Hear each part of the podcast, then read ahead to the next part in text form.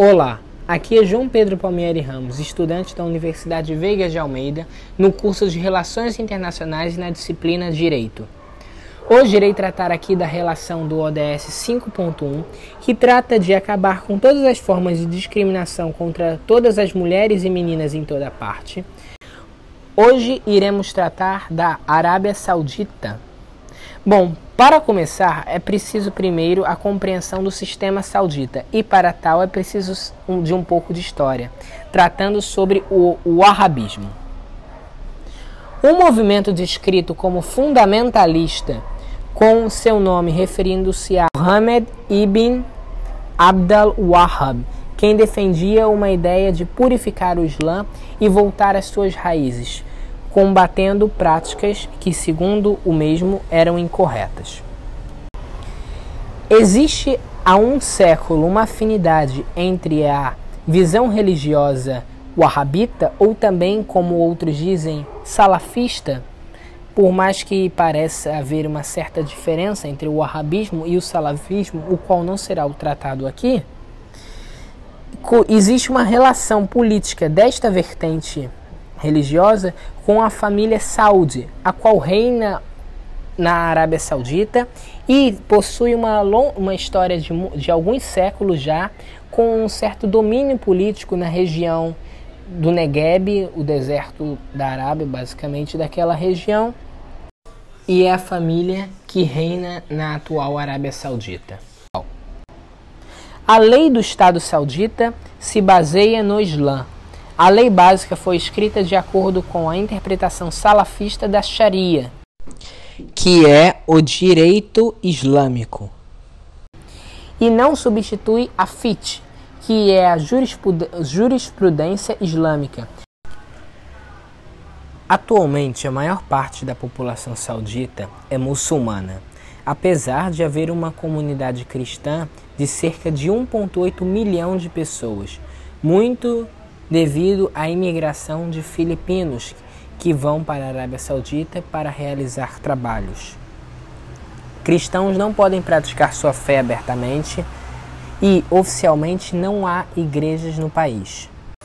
As leis com relação à condição das mulheres incluem a existência de um tutor, do qual necessita autorização para diversos assuntos, como casar-se, abrir conta bancária, passar por uma intervenção médica, entre outras.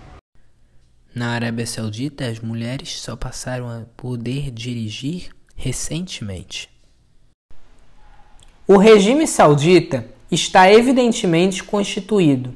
Podemos ver instituições, governo e que normas promulgadas possuem eficácia, além de outras coisas que podem ser visualizadas. Numa visão como a de Kelsen, um positivista, podemos falar de norma fundamental, normas gerais e normas individuais. Além disso, para que uma pretensa norma seja válida, é necessário que ela tenha o que é chamado de validade, ou seja, o fundamento de validade. Ela não pode estar de, em conflito com a norma fundamental ela deve ter eficácia, ou seja, alcançar o objetivo, dentre outros fatores. De forma análoga, pode-se ver isto também na Arábia Saudita, pois existe uma lei básica, outras leis gerais e, obviamente, algo a cada indivíduo. Além disso, lá também o que é promulgado pode ter sua eficácia, donde pode-se dizer que são normas legítimas nesta visão positivista. A implantação do ODS 5.1 teria, portanto, um impasse. Não havendo uma moral objetiva, de acordo com os positivistas, que seguem Kelsen, e com a norma vigente legítima, também de acordo com eles, portando um conteúdo diverso do ODS, o que seria feito então com relação a esta situação?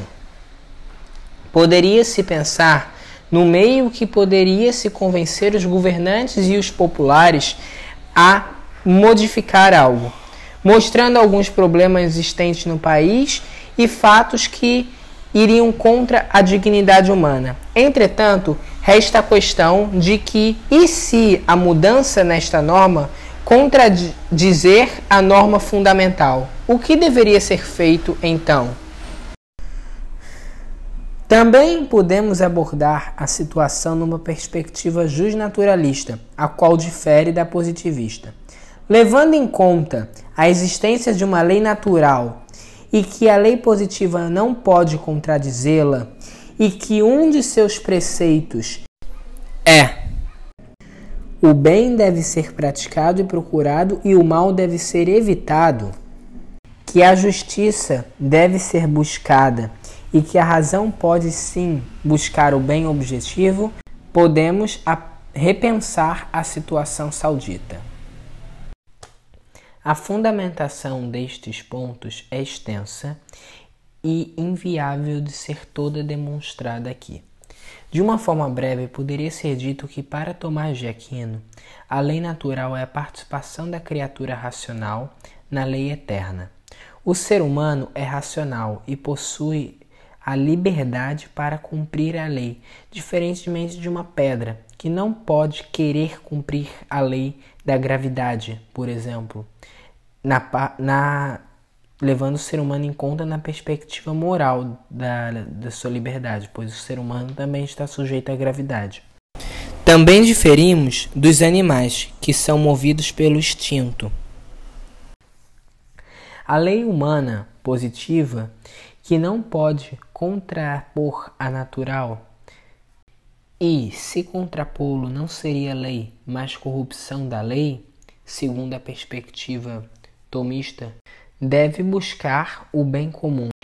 Voltando à Arábia, averigua-se a injustiça no que diz respeito a mulheres e situações que vão contra a dignidade humana.